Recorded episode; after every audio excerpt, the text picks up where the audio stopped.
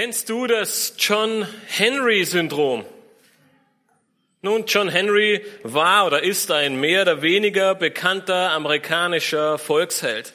Es ist zwar nicht mal ganz sicher, ob er überhaupt jemals gelebt hat, dennoch sind einige von ihm sehr begeistert aufgrund einer sagenumwobenen Geschichte, die passiert sein soll.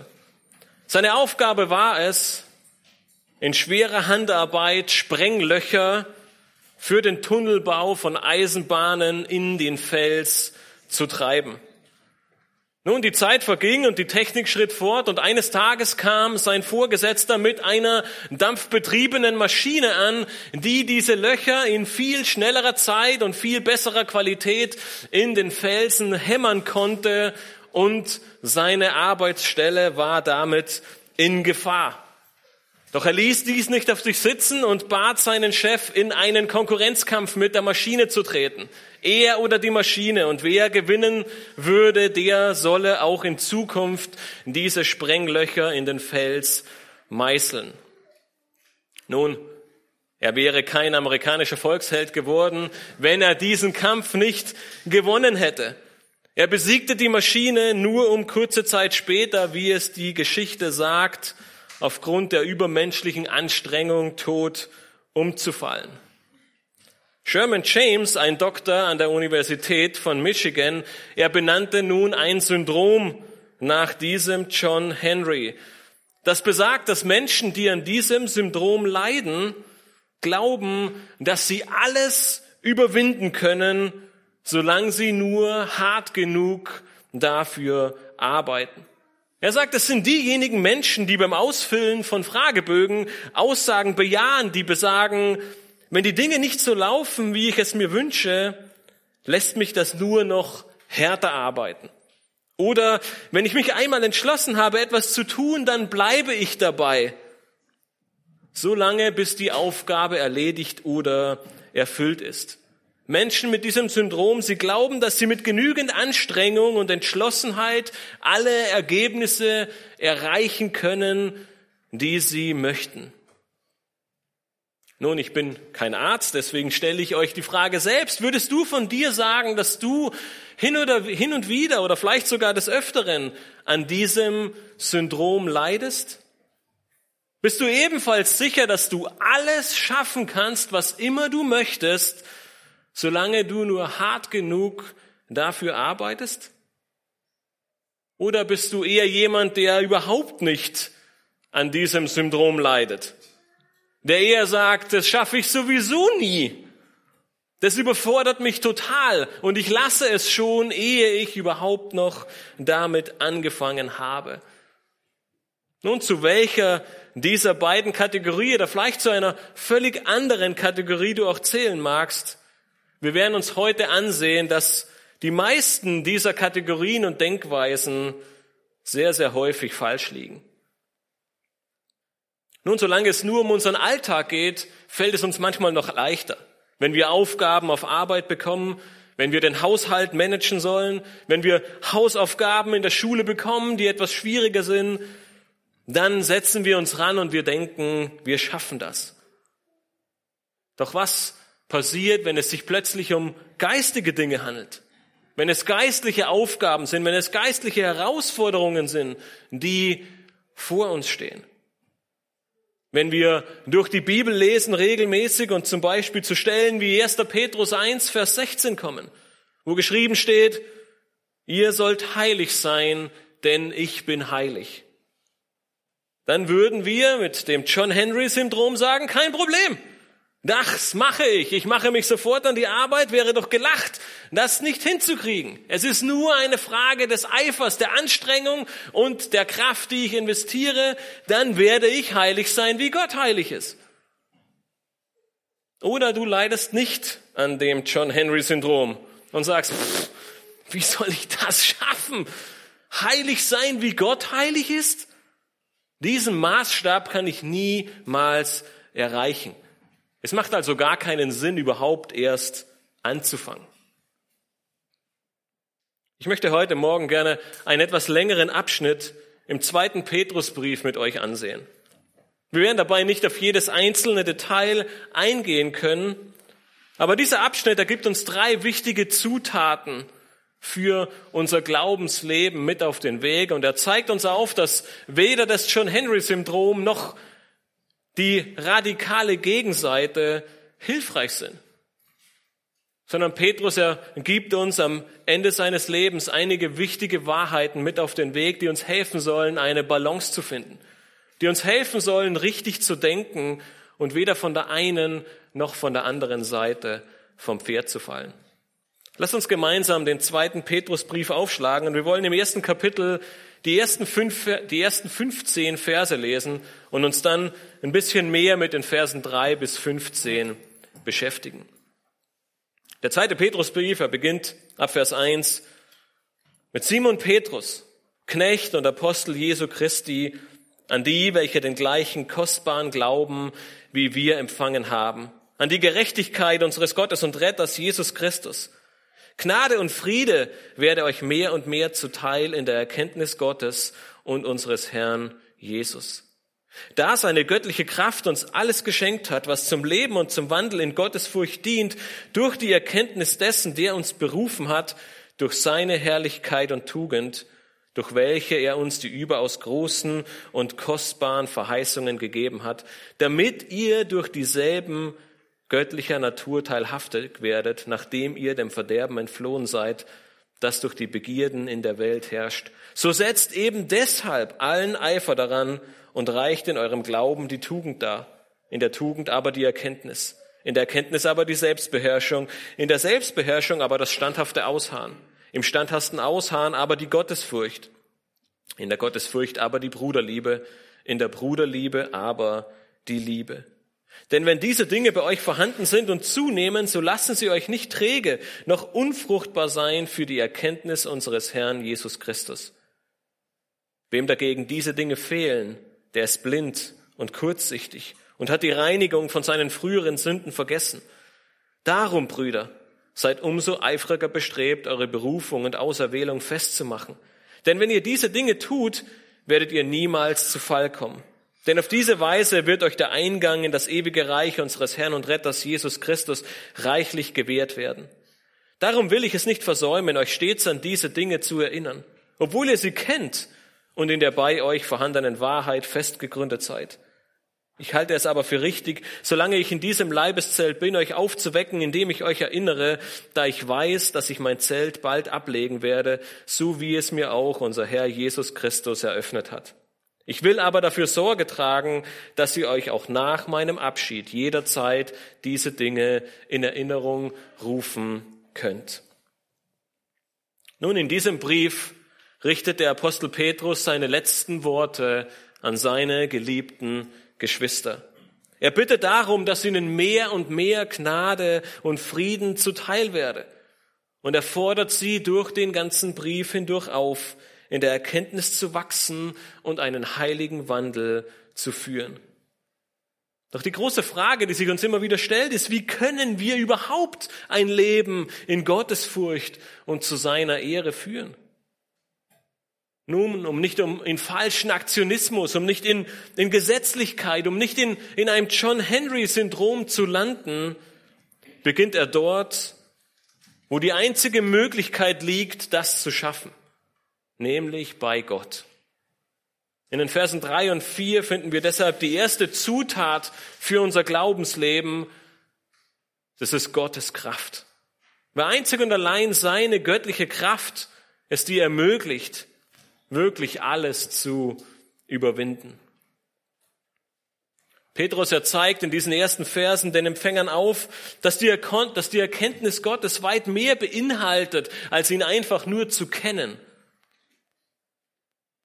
Durch die Erkenntnis Gottes wurde uns alles geschenkt, was wir zum Leben brauchen. Durch unsere Errettung hat Gott uns alles geschenkt, was wir zum Leben brauchen. In Vers 3 richtet der Apostel Petrus deshalb unser Augenmerk auf etwas ganz Spezielles, nämlich auf Gottes Kraft. Einzig und allein durch Gottes Kraft wurde uns dieses unglaubliche Geschenk zuteil. Ich möchte hier ganz kurz innehalten.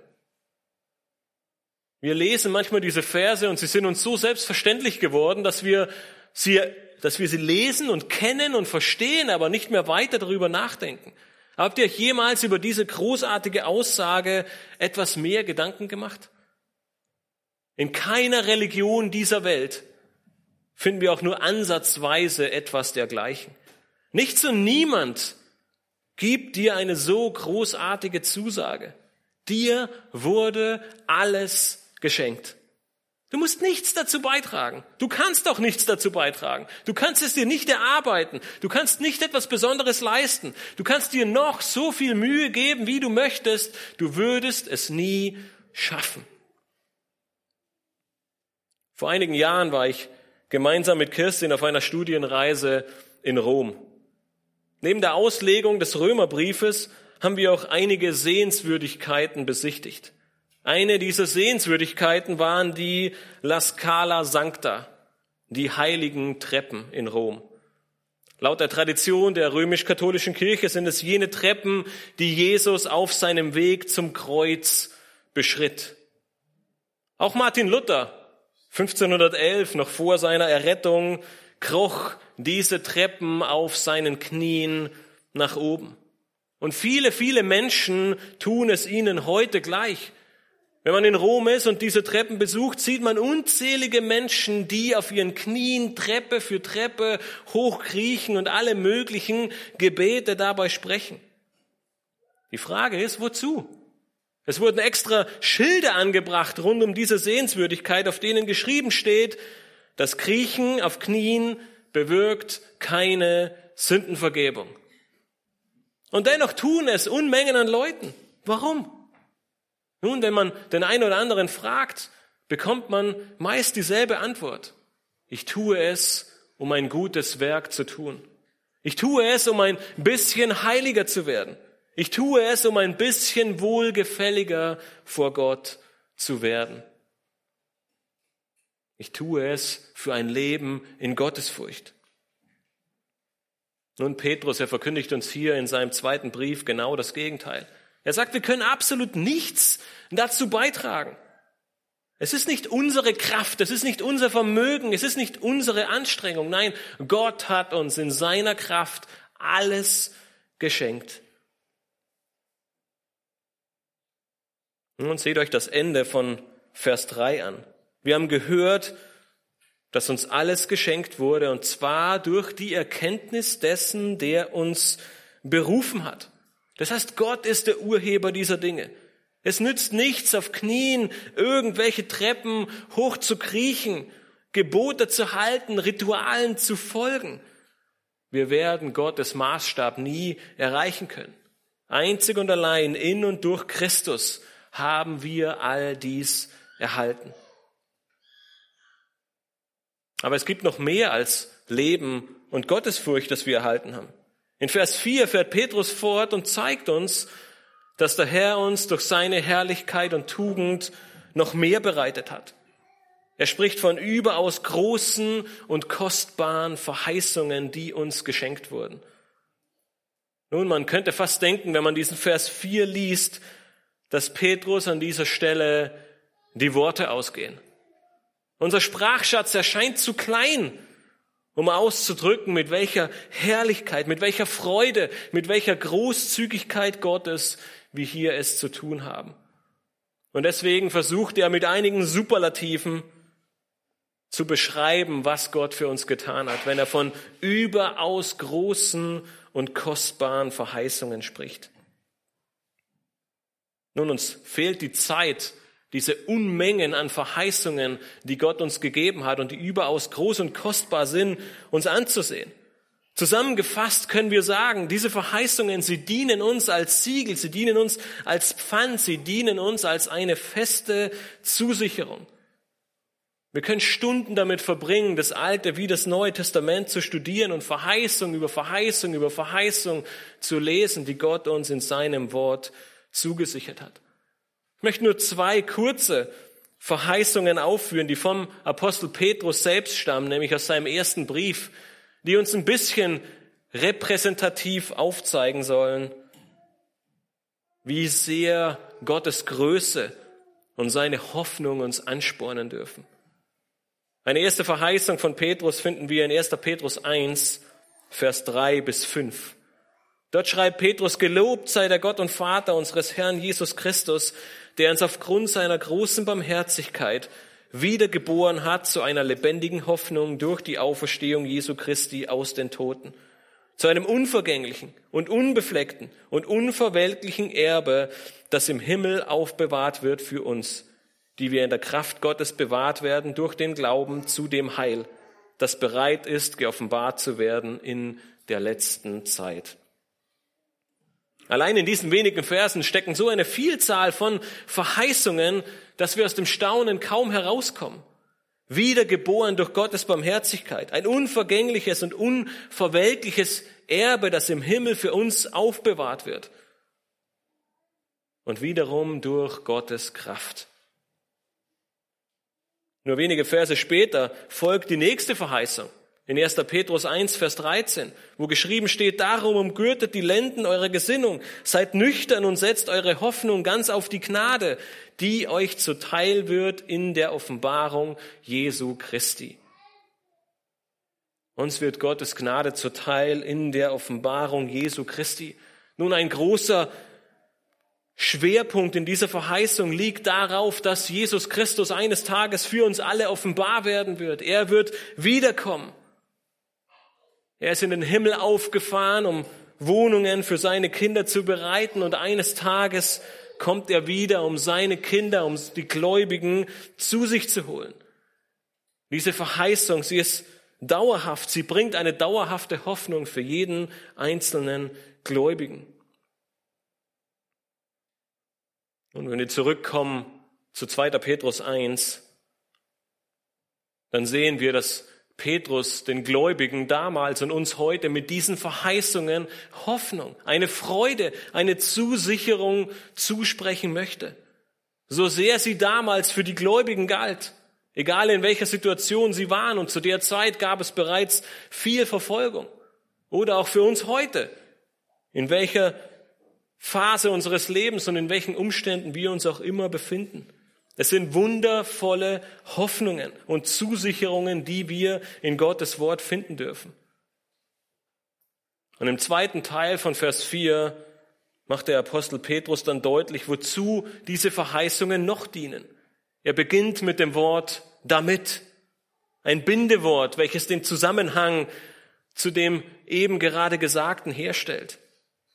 Das heißt, jene kostbaren und wunderbaren Verheißungen dienen einem Zweck. Und dort lesen wir im zweiten Teil von Vers 4, damit ihr durch dieselben göttlicher Natur teilhaftig werdet, nachdem ihr dem Verderben entflohen seid, das durch die Begierde in der Welt herrscht. Petrus sagt uns, wir werden durch diese Verheißungen der göttlichen Natur teilhaftig.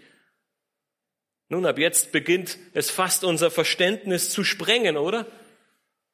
Petrus schreibt uns hier, dass wir durch Gottes Verheißungen Teilhaber der göttlichen Natur werden. Nun, teilhaftig bedeutet so viel wie Partner werden. Wenn mehrere Personen ein Unternehmen eröffnen oder gründen, dann sind sie Geschäftspartner. Jeder hat den gleichen Anteil am Wert und Gewinn des Unternehmens. das ist es, was dieses Wort zum Ausdruck bringt. Nun, durch unsere Errettung, durch unsere Wiedergeburt werden wir zu einer neuen Kreatur. Paulus schreibt im zweiten Korintherbrief darüber. Eine neue Schöpfung und damit Teilhaber der göttlichen Natur. Petrus ist hier sehr präzise in seiner Wortwahl. Er verwendet hier das Wort Natur und nicht das Wort Wesen. Gottes Wesen ist sein Inhalt, sein Kern, seine Person, das, was Gott ausmacht. Gottes Wesen ist, dass er der ist, der er ist. Seine Allmacht, seine Allgegenwart, seine Heiligkeit, seine Gerechtigkeit, all das spiegelt sein Wesen wider. Als Mensch können wir deshalb niemals wesensgleich mit Gott werden. dazu müssten wir nämlich Gott selbst werden und das ist unmöglich. Aber Gott sagt uns, durch unsere Errettung, durch all die Verheißungen werden wir teilhaftig an seiner Natur. Benedikt Peters, er drückt es in seinem Kommentar folgendermaßen aus. Er sagt, diese Natur hat Gefallen an allem, was Gott uns gegeben hat. Hätte er uns lediglich alles bereitet, was wir für das Leben der Gottesfurcht brauchen, uns aber nicht auch eine neue Natur gegeben, könnten wir mit all seinen Gaben nichts anfangen. Sie würden uns nichts bedeuten. Wir könnten sie nicht verwenden.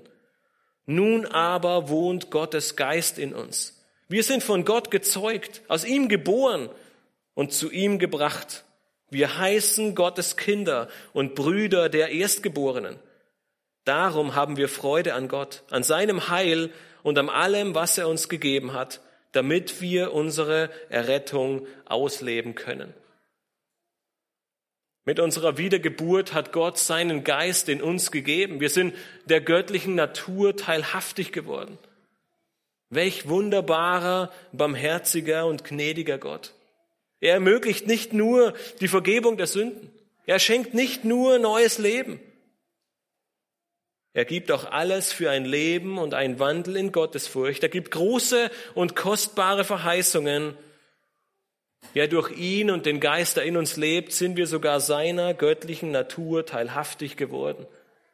In diesen ersten beiden Versen ist nur von ihm, von ihm und von ihm die Rede. Es geht um Gott, um Gott, um Gott.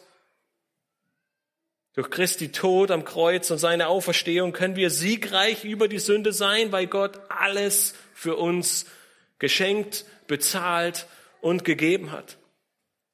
Das macht der letzte Teil dieses Verses deutlich. Denn all dies wird uns erst ermöglicht, nachdem wir dem Verderben entflohen sind. Und auch das war Gottes Geschenk an uns Menschen. Was denkst du über deinen Wandel als Gläubiger? Bist du immer wieder darauf fokussiert, es selbst zu schaffen, es selbst in die Hand zu nehmen, einfach nur schwer genug schuften zu müssen, um es zu erreichen? Oder ist es eher aussichtslos? Hast du es immer wieder versucht, aber bist immer wieder gefallen und hast eines Tages das Resümee gezogen, es ist sowieso unmöglich. Nun, in beiden Fällen hast du auf die falsche Karte gesetzt. Du vertraust entweder zu sehr auf dich selbst oder du unterschätzt Gottes Kraft gewaltig. Petrus, er macht deutlich hier, dass dir alles geschenkt wurde, was du zu einem heiligen Wandel brauchst. Gesetze, Rituale, Traditionen, sie werden dich nicht zu einem besseren Christen werden lassen. Du wirst weder heiliger noch gefällst du Gott mehr, wenn du all diese Dinge tust. Der Schlüssel für einen würdigen Wandel, er liegt nicht im Gesetz, sondern er liegt in der Erkenntnis Gottes. Unsere Liebe zu Gottes Wort, unser Verlangen nach Gebet, unser Wunsch nach einer innigen Beziehung zu Christus. Und all das entspringt Gottes Kraft. Er ist es, der durch seine göttliche Kraft uns all dies geschenkt hat. Wenn du immer wieder scheiterst, weil du entweder denkst, du kannst es selbst oder einfach nur den Kopf in den Sand steckst, dann schau auf diese Verse. Egal, ob du auf der einen oder auf der anderen Seite vom Pferd fällst, es bist nicht du, von dem es abhängt, sondern es hängt einzig und allein von Gott ab und er sichert dir zu, dass er dir alles gegeben hat und dir alles gibt und dir auch bis zu deinem letzten Atemzug alles geben wird. Und wir wissen, dass Gott nichts unmöglich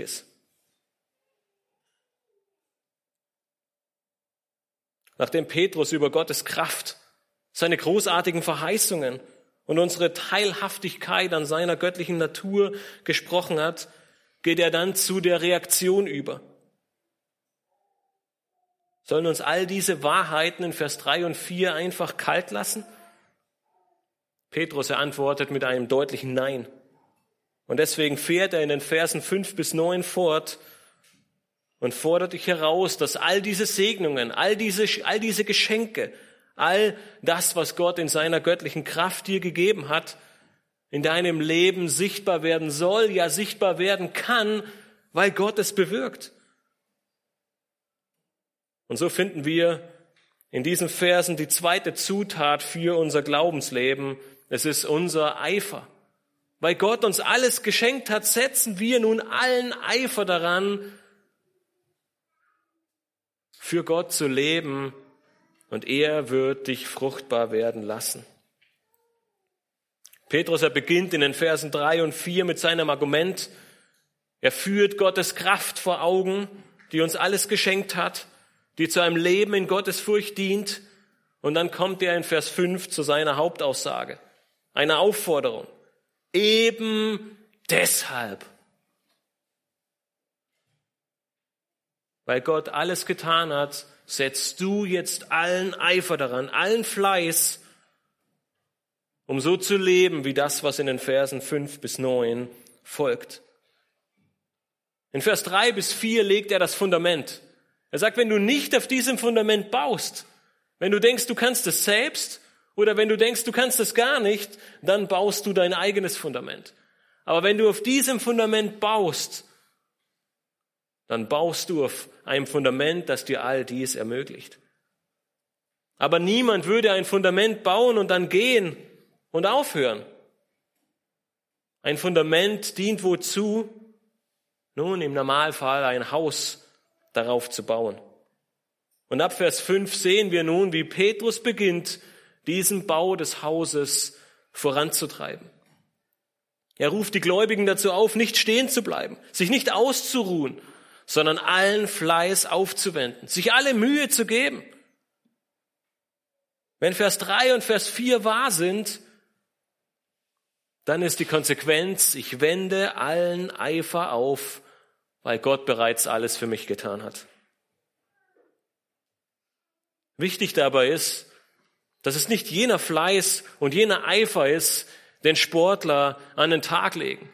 Nun, vor wenigen Tagen haben die Olympischen Spiele begonnen und wir sehen, dass es Männer und Frauen auf diesem Planeten gibt, die ihr ganzes Leben nur diesem einen Tag, diesen wenigen Minuten widmen.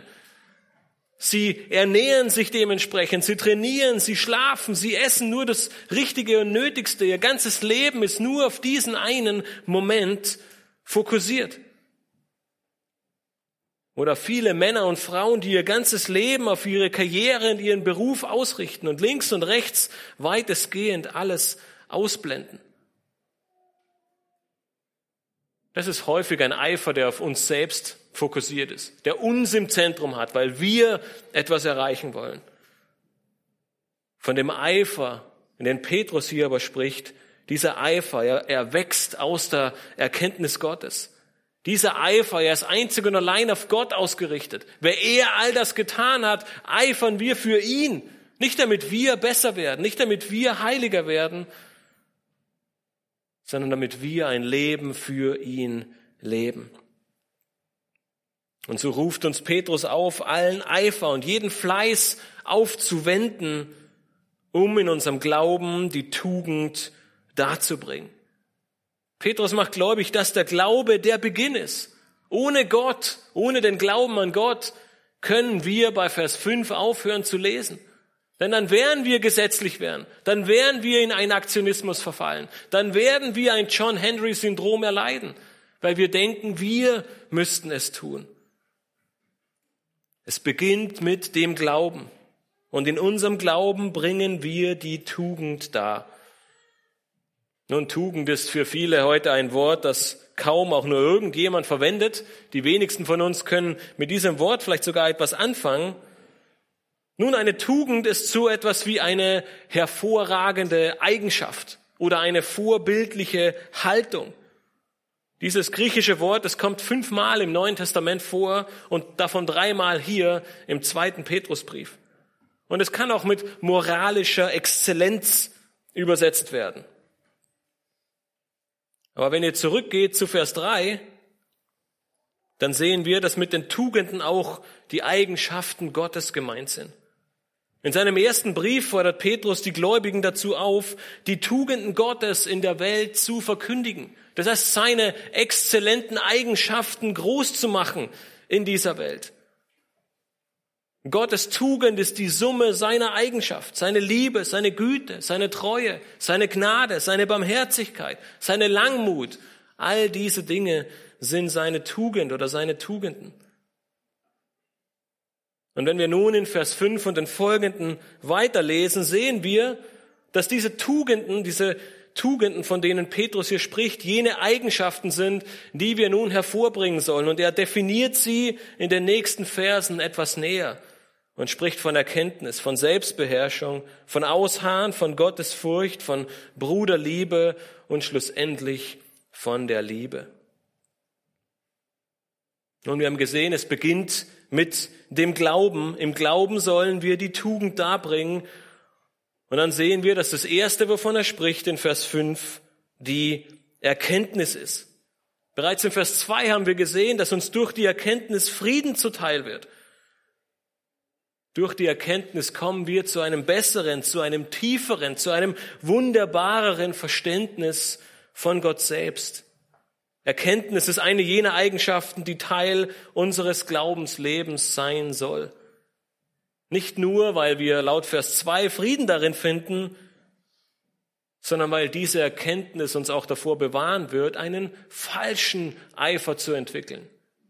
Nicht auf uns selbst zu sehen, sondern bei Gott zu bleiben.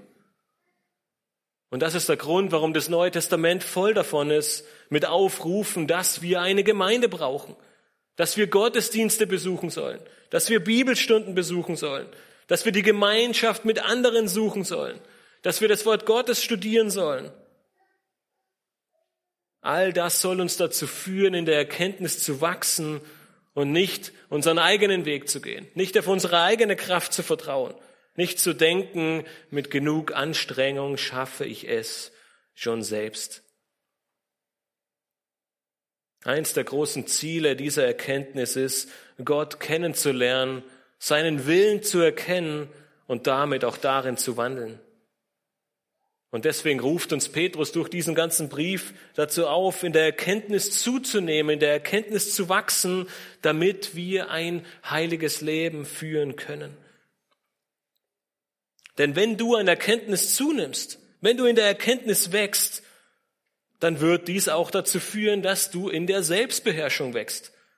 Die nächste Eigenschaft, die uns Petrus hier aufführt. Nun, Selbstbeherrschung stammt von dem griechischen Wort krateo und bedeutet so viel wie greifen. Nun, vielleicht kennt der ein oder andere den Ausdruck von euch, sich im Griff haben. Genau das ist es, was dieses griechische Wort bedeutet. Du sollst dich im Griff haben. Du sollst selbstbeherrscht leben. Mit anderen Worten sagt er, wenn du wirklich von Gottes Wahrheit, von Gottes Erkenntnis ergriffen bist, dann wirst du nicht leichtfertig damit umgehen. Dann wird es dazu führen, dass du selbst beherrscht wirst, dass du diszipliniert bist, dass du allen Eifer daran setzt, nach diesen Dingen zu streben. Nun, es reicht eben nicht, einen Bibel-Crashkurs zu absolvieren, um Gottes Wort zu kennen. Nein, wir sind aufgefordert, täglich zu lesen, täglich zu beten, täglich morgens aufzustehen. All dies erfordert Selbstbeherrschung. Und so schließt sich dieser Kreis wieder. Wenn wir an Erkenntnis zunehmen, dann wird dies auch automatisch Einfluss auf unser restliches Leben haben. Je mehr wir Gott und sein Wort kennenlernen, desto mehr werden wir auch an Selbstbeherrschung zunehmen, indem wir Christus ähnlicher werden. In der Selbstbeherrschung dann das standhafte Ausharren. Nun, dieser Ausdruck stammt aus dem Militär. Soldaten, ihnen wurde ein bestimmter Befehl gegeben, zum Beispiel an die Front zu gehen, und dort mussten sie ausharren. Sie mussten dort warten, bis der nächste Befehl erging. An diesem Punkt bleiben, egal was auch immer passiert. Nun, ich würde sagen, in unserer schnelllebigen Zeit ist das eines der Dinge, die uns mit Abstand am schwersten fallen, nicht wahr? Geduldig zu sein und auszuharren? Im Positiven wie im Negativen? Im, Im, Normalfall wollen wir Dinge, die unangenehm sind, möglichst schnell erledigt haben. Aus unangenehmen Situationen möglichst schnell herauskommen. Einzig der Urlaub ist etwas, der ruhig ein bisschen länger dauern könnte. Aber Gottes Plan ist manchmal ein anderer. Er bringt uns in gewisse Situationen und wir sollen lernen, darin auszuharren geduldig zu warten. Gottes Pläne, seine Wege und seine Gedanken, sie sind nicht unsere Gedanken.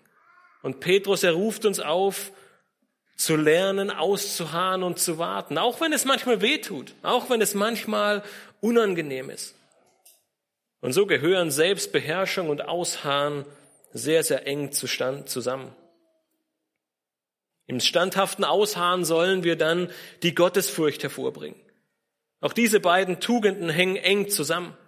Wir hatten bereits vorher erwähnt, dass Sportler, Politiker, Künstler, Arbeiter sehr diszipliniert sind und lange ausharren, um ihr Ziel zu erreichen.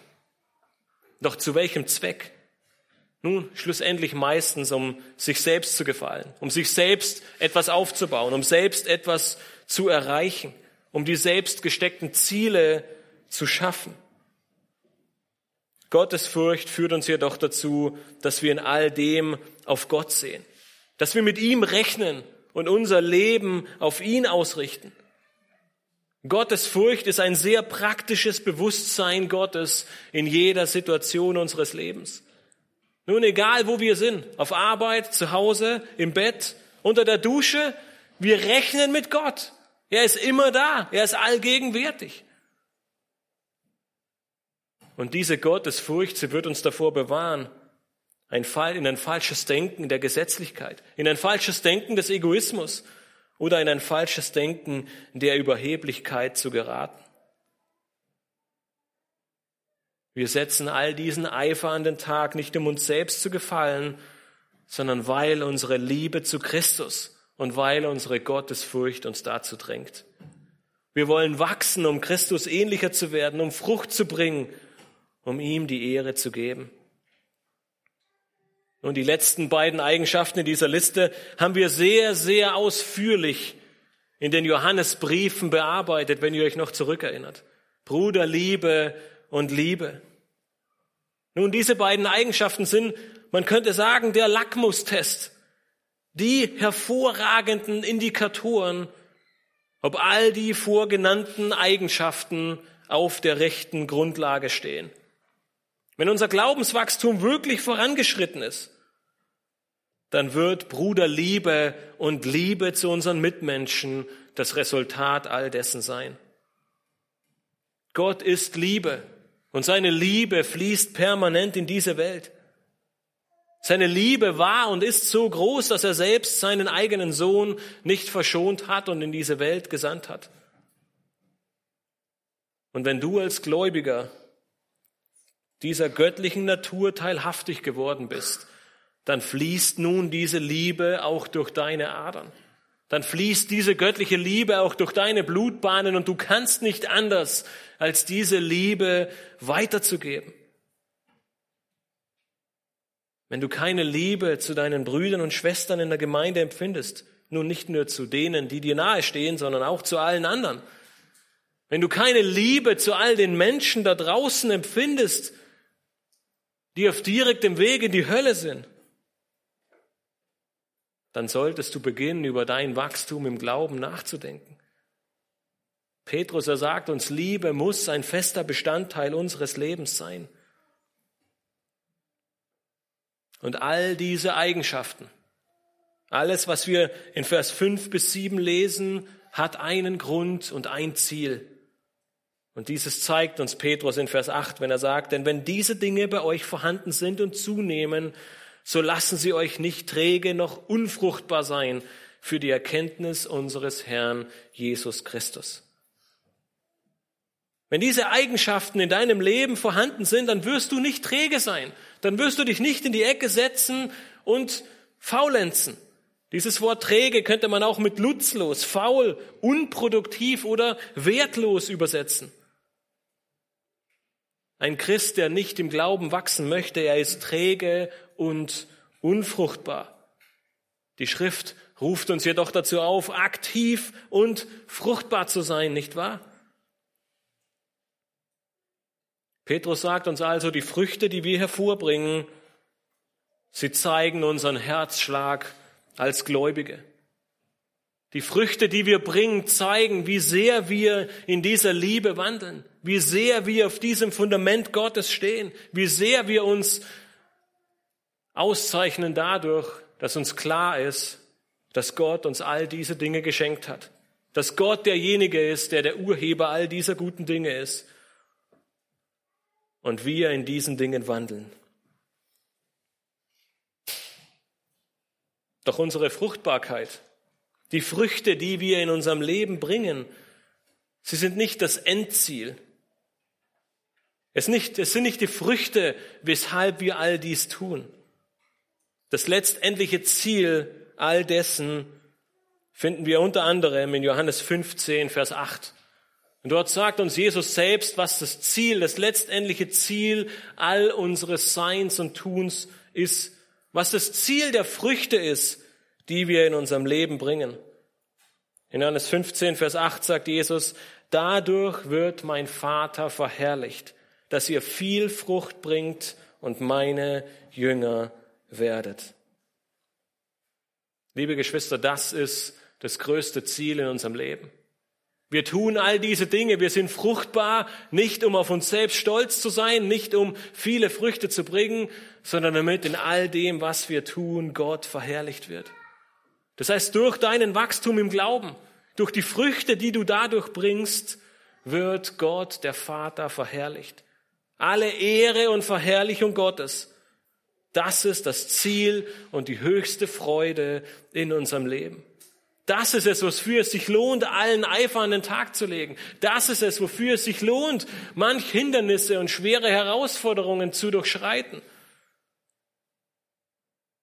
Das ist es, wofür es sich lohnt, in manch dunkles Tal zu steigen, weil wir wissen, dass Gott an unserer Seite ist und weil wir wissen, dass wenn wir treu sind, wir Früchte bringen und ihm alle Ehre geben. Im Gegensatz dazu zeigt uns Vers 9 in erschreckender Weise, was passiert, wenn wir dies nicht tun. Petrus sagt, wem dagegen diese Dinge fehlen, der ist blind und kurzsichtig und hat die Reinigung von seinen früheren Sünden vergessen. Mit anderen Worten, wenn wir nicht gewillt sind zu wachsen, wenn wir kein Fleiß und Eifer aufbringen, dann sind wir blind und kurzsichtig. Wir sind unfähig, geistliche Dinge klar zu erkennen. Und wir haben die Reinigung von unseren früheren Sünden vergessen.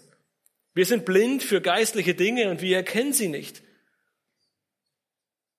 Man könnte sagen, wir sehen nur das, was vor Augen ist. Das Schlimme ist, diesen Zustand, den erreichen wir nicht abrupt. Wir gehen nicht abends ins Bett und wachen morgens auf und plötzlich fehlen uns alle diese Dinge. Es ist keine Krankheit, die wir uns einfach einfangen und von jetzt auf gleich krank werden. Geistliche Blindheit und Kurzsichtigkeit ist ein Prozess. Und es fängt in den allermeisten Fällen harmlos an und wird erst mit der Zeit wirklich schlimm. Du hörst schon langsam, aber doch auf, nicht mehr täglich in Gottes Wort zu lesen. Du hörst schon langsam aber doch auf, deinem Gebetsleben eine große Priorität zu geben. Der Gottesdienst und die Bibelstunden nehmen Schritt für Schritt einen unwichtigeren Rang in deiner Prioritätenliste ein. Du besuchst den Gottesdienst eigentlich nur noch, um nicht aufzufallen, die Gemeinschaft mit anderen Geschwistern ist dir nicht mehr so wichtig, wie es vielleicht noch vor einigen Monaten oder Jahren der Fall war. Ermutigung oder Ermahnung nimmst du nicht mehr an. So beginnt meistens dieser Prozess. Und das Ende des Verses 9 zeigt dann die ganze Tragweite auf. Du hast die Reinigung von deinen früheren Sünden vergessen. Es ist schockierend, dass dies der Fall sein kann, oder? Zu vergessen, wo wir hergekommen sind? Zu vergessen, was Christus für uns getan hat? Doch wie oft ist es denn nicht so, dass je länger wir im Glauben sind, dass dieser große Wert, dass diese große Tat, dass dieses unglaubliche Geschenk etwas ganz Normales geworden ist. Das ist was Selbstverständliches, dass Gott selbst in diese Welt kam, sich für uns bespucken und steinigen und kreuzigen und sonst was hat lassen. Wir nehmen es als selbstverständlich an, dass Christus all dies für uns getan hat. Und deswegen sehen wir gleich in den letzten Versen dieses Abschnittes, dass Petrus uns diese Wahrheiten immer wieder vor Augen führen möchte, dass er uns daran erinnert, wo wir herkommen und was Gott für uns getan hat und dass in ihm unsere ganze Kraft liegt und dass wir deshalb mit allem Eifer vorangehen können. Ist das dein Ziel deines Glaubenslebens? Deinem Gott die Ehre zu geben mit deinem ganzen Leben? Nun, ich muss ehrlich gesagt eingestehen, dass ich bei der Vorbereitung zu dieser Predigt selbst sehr beschämt über mein eigenes Leben wurde. Ist der Wachstum der Erkenntnis wirklich tagtäglich eine so hohe Priorität in meinem Leben? Ist die Selbstbeherrschung das, was mich auszeichnet? Liebe ich es, unter Anführungszeichen, auszuharren in Situationen, die verletzen und wehtun, aber in denen ich weiß, dass Gott sie nutzt, um an meinem Leben zu arbeiten und mich heiliger zu machen und ihm ähnlicher zu machen? gehst du häufig auch gerne den einfacheren Weg? Sich doch noch einmal im warmen und kuscheligen Bett zu drehen, anstatt aufzustehen und die Zeit im Gebet und der Schriftlesung zu nutzen? Oder zu versuchen, die ein oder andere Situation, in die Gott uns gestellt hat, schnellstmöglich zu verlassen, wie Jona? Unser Glaubensleben ist ein täglicher Kampf, neue Herausforderungen, neue Anfechtungen, vielleicht auch neue Nöte, die auf uns zukommen. Und deshalb ist es umso wichtiger, sich immer wieder vor Augen zu führen, was Gott für uns getan hat, was er uns alles geschenkt hat, dass es eben nicht unsere Kraft ist, unsere Anstrengung, unser Aktivismus, dass es Gott ist, der all dies in uns bewirkt. Nun, vielleicht sitzt du an der Stelle hier und sagst, meine Güte, mein Leben sieht momentan genauso aus wie in Vers 9. Ich bin kurzsichtig und blind geworden. Ich habe vergessen, was Gott eigentlich für mich getan hat. Nun, dann ist Gott sehr, sehr gnädig zu uns. Er ruft uns zu, dass es noch nicht zu spät ist. Dass du von neuem beginnen kannst, diese Verse zu lesen, sie dir vor Augen zu führen und zu erkennen, was Gott für dich getan hat. Seine Segnungen, seine Verheißungen, sich seiner göttlichen Natur, die du teilhaftig geworden bist, wieder von neuem vor Augen zu führen. Nicht, weil du es verdient hast, sondern weil Gott so gnädig ist, weil er dich liebt. Deswegen darfst du heute Morgen hier sitzen und Kind Gottes heißen, weil all diese Gnade, all diese Liebe, all diese Hoffnung, all diese Veränderung in dein Leben gekommen ist. Und mit diesen Wahrheiten vor Augen, auf nichts anderem als diesem Fundament stehend, kannst du ganz von neuem beginnen, allen Eifer und allen Fleiß einzusetzen, um ein Leben in der Hingabe zu Gott zu führen, um Frucht zu bringen und so Gott mit deinem Leben alle Ehre zu geben. Lass uns zuletzt noch die letzten Verse dieses Abschnittes ansehen. Petrus, er beginnt ab Vers 10 mit einer Schlussfolgerung von dem zuvor Gesagten und macht deutlich, dass wir uns diese Wahrheiten stets vor Augen führen sollen. Das ist auch gleichzeitig die dritte Zutat für unser Glaubensleben, unsere Erinnerung. Erinnere dich an Gottes Wahrheiten, denn sie geben dir Sicherheit. Petrus, er beginnt in Vers 10 wieder mit einem Darum und fordert seine Zuhörer dazu auf, zu handeln.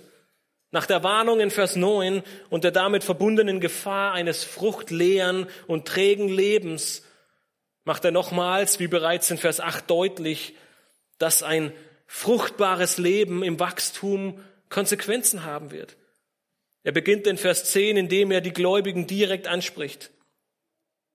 Nachdem er bereits in Vers 5 die Notwendigkeit von Fleiß angesprochen hat, setzt er diesen Aufruf in Vers 10 fort indem er sagt, seid umso eifriger bestrebt. Befleißigt euch nun dieser Dinge. Petrus, er sagt uns, versucht es zu einer täglichen Routine werden zu lassen, so wie das Zähneputzen. Uns muss niemand daran erinnern, die Zähne zu putzen. Uns muss niemand daran erinnern, uns zu waschen. Uns muss niemand daran erinnern, zu essen und zu trinken. Er sagt, genau so soll es mit unserem Gebetsleben, mit unserer Schriftlesung, mit dem Wunsch nach Gemeinschaft und dem Wachstum im Glauben sein. Doch was ist es noch, dass Petrus so wichtig ist? Warum sagt er mit so großem Eifer, dass wir eifrig bestrebt sein sollen? Nun, wir lesen in Vers 10, dass wir unsere Berufung und Auserwählung festmachen sollen. Nun, was meint Petrus damit? Wie sollen wir etwas festmachen, was eigentlich von Gott kommt? Beide Werke, sowohl die Berufung als auch die Auserwählung, sind Gottes Akt und Teil seines Rettungsplanes für uns verlorene Menschen. Paulus, er macht in Römer 3, Vers 11 und 12 deutlich, dass niemand nach Gott sucht, dass keiner gerecht ist, auch nicht einer, dass ohne Gottes Eingreifen in unser Leben wir keine Hoffnung haben. Im Epheserbrief sagt Paulus, der Mensch ist geistlich tot.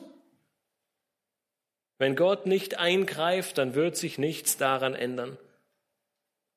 Wie sollen wir diesen Akt der Berufung und der Wählung nun festmachen, wenn er eigentlich von Gott kommt? Können wir überhaupt etwas dazu beitragen? Nun, die Schrift, sie gibt uns ein deutliches Ja. So sehr Gott auf der einen derjenige ist, der uns erwählt, der uns beruft, der uns Unfähige fähig macht, ihm zu folgen, so sehr ruft uns die Schrift zu einer Eigenverantwortung auf. Wir sind aufgefordert, unser Leben treu zu leben. Wir sind aufgefordert, Christus zu folgen. Wir sind aufgefordert, im Glauben zu wachsen und diesen in unserem Leben durch unsere Werke sichtbar werden zu lassen. Wie können wir all dies schaffen? Nun, hoffentlich ist es mittlerweile klar geworden, nicht durch uns, sondern durch Gottes Kraft. Vers drei und vier. Es geht also nicht darum, Gottes Handeln zu beglaubigen oder zu vollenden, nun, dieses Festmachen, es dient vielmehr uns selbst. Wir sollen dieses Werk Gottes für uns selbst festmachen.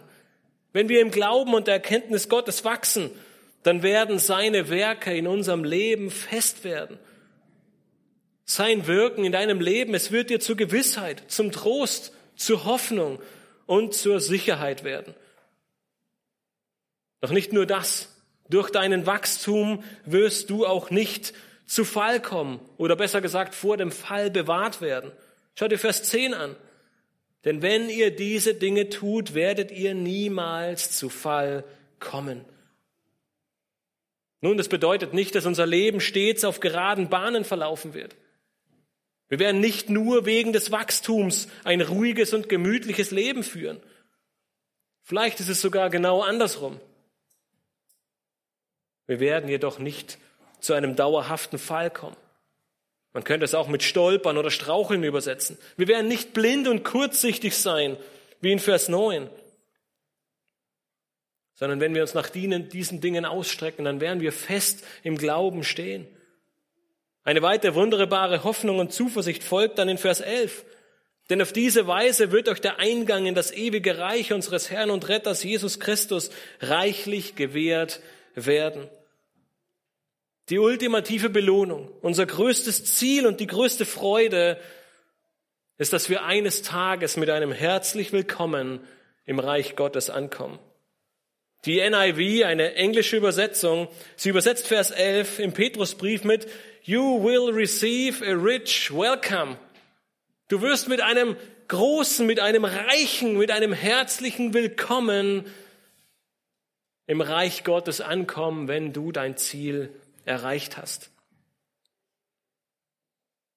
Petrus erschließt diesen Abschnitt seines Briefes mit einem weiteren Darum in Vers 12. Weil er all das gesagt und bezeugt hat, will er es nicht versäumen, uns stets an diese Dinge zu erinnern. Er wird nicht müde, immer wieder das Gleiche zu sagen. Wenn ihr euch die Verse 12 bis 15 anseht, dann wird Erinnern bzw. Erinnerung dreimal wiederholt. Das heißt, sein großes Ziel in diesem Abschnitt ist, diese Wahrheiten, von denen er die ganze Zeit gesprochen hat, den Gläubigen einzuhämmern, sie ihnen immer wieder vor Augen zu führen.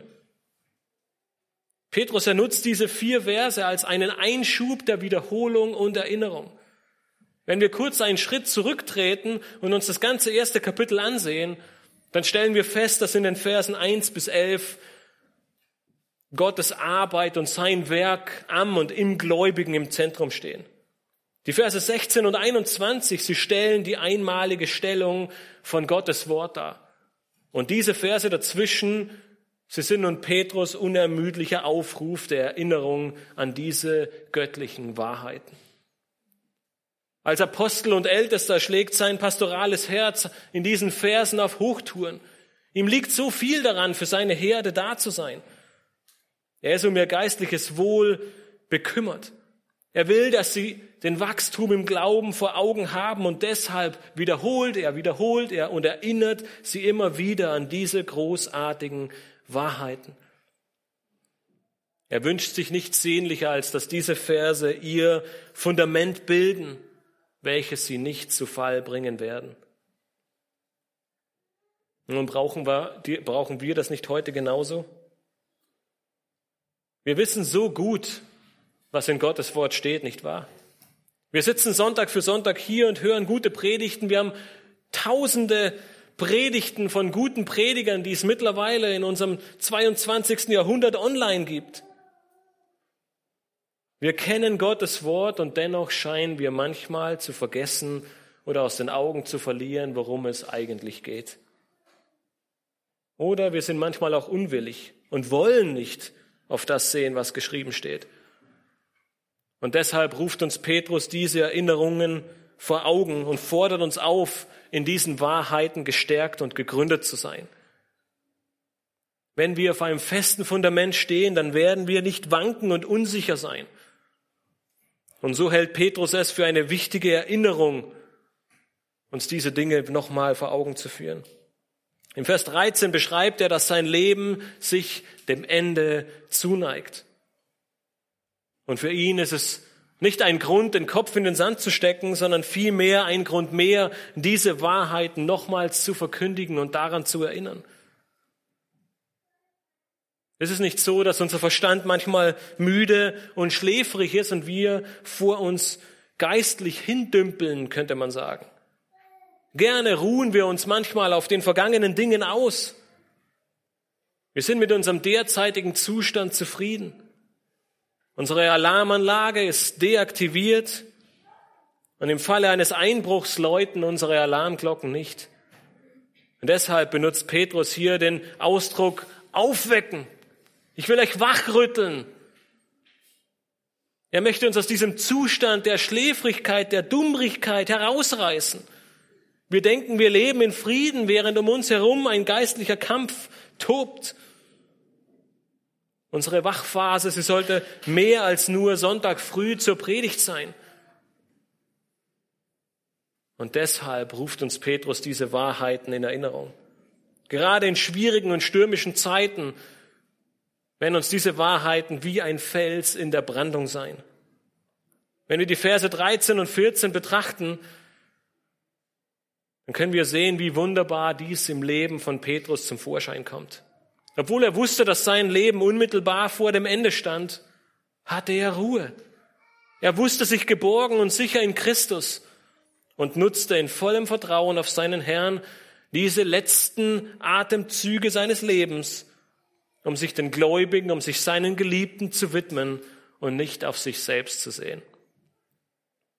Vers 15 schließt dann mit einer nochmaligen Erinnerung und der Verpflichtung, all dies zu tun und Sorge zu tragen, dass dies den nächsten Generationen weitergegeben wird.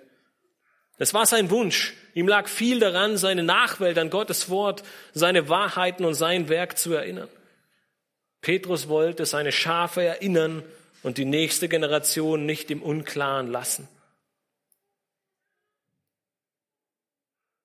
Nun, wenn Petrus uns an diese wichtigen Wahrheiten erinnert, bist du dir deiner Berufung und Auserwählung sicher? Bist du dir sicher und sehnst du diesen Tag herbei, eines Tages mit einem herzlichen Willkommen im Reich Gottes begrüßt zu werden? Wenn ja, dann war es vielleicht eine langweilige Predigt für dich. dann war es vielleicht eine gute Erinnerung, all diese Dinge nochmal aufzufrischen. Eine gute Erinnerung, nicht nachzulassen damit ich nicht vielleicht in wenigen Wochen oder Monaten Nein sagen muss. Nicht nachzugeben und weiterhin mit allem Eifer weiter zu kämpfen und voranzugehen. Wenn du aber all diese Dinge nicht bejahen kannst, dann sind diese Verse genau das, was Petrus im Sinn hatte. Eine notwendige Erinnerung, vielleicht auch eine Ermahnung, Gott besser kennenzulernen. Sein Wort wieder die Priorität zu geben, die sie verdient hat. Das ist es, was uns Petrus in Vers 5 zuruft. Es sind keine Träume, keine Visionen, keine Offenbarungen oder gar dein Gefühl, das dir Sicherheit gibt, sondern es sind Gottes Verheißungen in seinem heiligen Wort. Und wie sollen wir diese Verheißungen kennen und vor Augen haben, wenn Gottes Wort nur der Briefbeschwer, der Buchbeschwerer in unserem Bücherregal ist? Durch sein Wort werden all diese Zusicherungen fest werden in deinem Herzen. Du darfst voll Zuversicht sagen, dass du eines Tages mit einem herzlich willkommen den Eingang des ewigen Reiches beschreiten wirst. Deshalb sollst du allen Eifer daran setzen und hin zu Christus wachsen, weil er dir alles geschenkt hat. Nun, dein Glaubensleben, es ist sicher nicht immer einfach. Es gibt Höhen und Tiefen, Zeiten mit großen Herausforderungen, Tage, an denen alles zu zerbrechen scheint, Momente, in denen dir Sicherheit und Gewissheit fehlen. Die Frage ist dann, was tust du? Versuchst du es mit der John Henry Methode? Das schaffe ich allein, wenn ich mir nur genug Mühe gebe? Eden Tozer sagte einmal, ein ehrlicher Mensch mit einer offenen Bibel, einem Schreibblock und einem Stift kann sich sicher sein, schnell herauszufinden, was bei ihm falsch läuft. In Gottes Wort finden wir die Antworten auf unsere Fragen. Und deshalb müssen wir es lesen. Deshalb studieren wir es, um in der Erkenntnis zu wachsen. Nur mit und durch Christus haben wir die Kraft, die Macht und die Fähigkeit, es zu schaffen, weil er uns alles gegeben hat, was wir zum Leben in Gottes Furcht brauchen. Hör deshalb niemals auf, dich an Gottes Wahrheiten zu erinnern und setze allen Eifer daran, in der Erkenntnis zu wachsen. Das wird dir Sicherheit geben und dir den Zugang zum Reich Gottes reichlich gewähren. Ich möchte gern mit einem Zitat von Robert Chapman schließen, ehe wir beten. Er sagte einmal kurz und knapp folgende Worte. Der einzige Weg, Freude und Sieg im Glauben zu erleben, ist die unumschränkte Hingabe an Gott und der Fleiß im Dienst für Christus. Lasst uns gemeinsam beten. Himmlischer Vater, wir möchten dir von Herzen danken, dass wir heute, fast 2000 Jahre nachdem der Apostel Petrus diese Verse schrieb, nachdem er von deinem Geist inspiriert wurde, dass wir heute diese so wunderbaren Verse in Händen halten dürfen, dass wir sie heute lesen dürfen und wie die Geschwister damals an all diese großartigen Wahrheiten erinnert werden. Herr, dass uns all der Druck, den uns so viele Religionen in dieser Welt auferlegen, selbst etwas zu tun, selbst unser Heil zu bewirken, durch Kriechen auf Knien, durch Halten von Ritualen und Traditionen, dir wohlgefällig zu werden, dass uns all dieser Druck genommen wird, indem uns aufgezeigt wird, dass du durch deine göttliche Kraft uns alles gegeben hast, was wir brauchen. Und dass wir aus dieser Gnade, aus dieser Barmherzigkeit, aus dieser Liebe heraus befähigt sind, mit vollem Eifer dir nachzufolgen. Ein Leben zu führen, das heilig ist, so wie du heilig bist, weil du uns alles dazu gibst. Herr, wir möchten dich bitten, dass wir dieses Fundament als Gemeinde nie aus den Augen lassen, dass wir unseren Blick und unseren Fokus auf dich richten, der uns alles gegeben hat, was wir brauchen, um als einzelne Geschwister, aber auch als ganze Gemeinde voranzugehen, fruchtbar zu sein und nicht müde zu werden, um mit unserem Leben, mit unserem Tun, mit unseren Worten, die wir weitergeben, dir in allem die Ehre geben, dass du durch unser Leben verherrlicht wirst, dass wir nicht kurzsichtig und blind sind, sondern fruchtbar und aktiv ein Leben zu deiner Ehre leben. Herr, wir möchten dich bitten, dass diese Erinnerungen tief in unserem Herzen verwurzelt werden, damit unser Leben dazu dient, ein Zeugnis zu sein für dich, Salz und Licht zu sein in dieser verlorenen Welt, damit noch viele Menschen dich erkennen dürfen, damit viele Menschen, die da draußen sind und dich nicht kennen, errettet werden und bewahrt werden vor der ewigen Verdammnis. Herr, wir loben und preisen dich. Amen.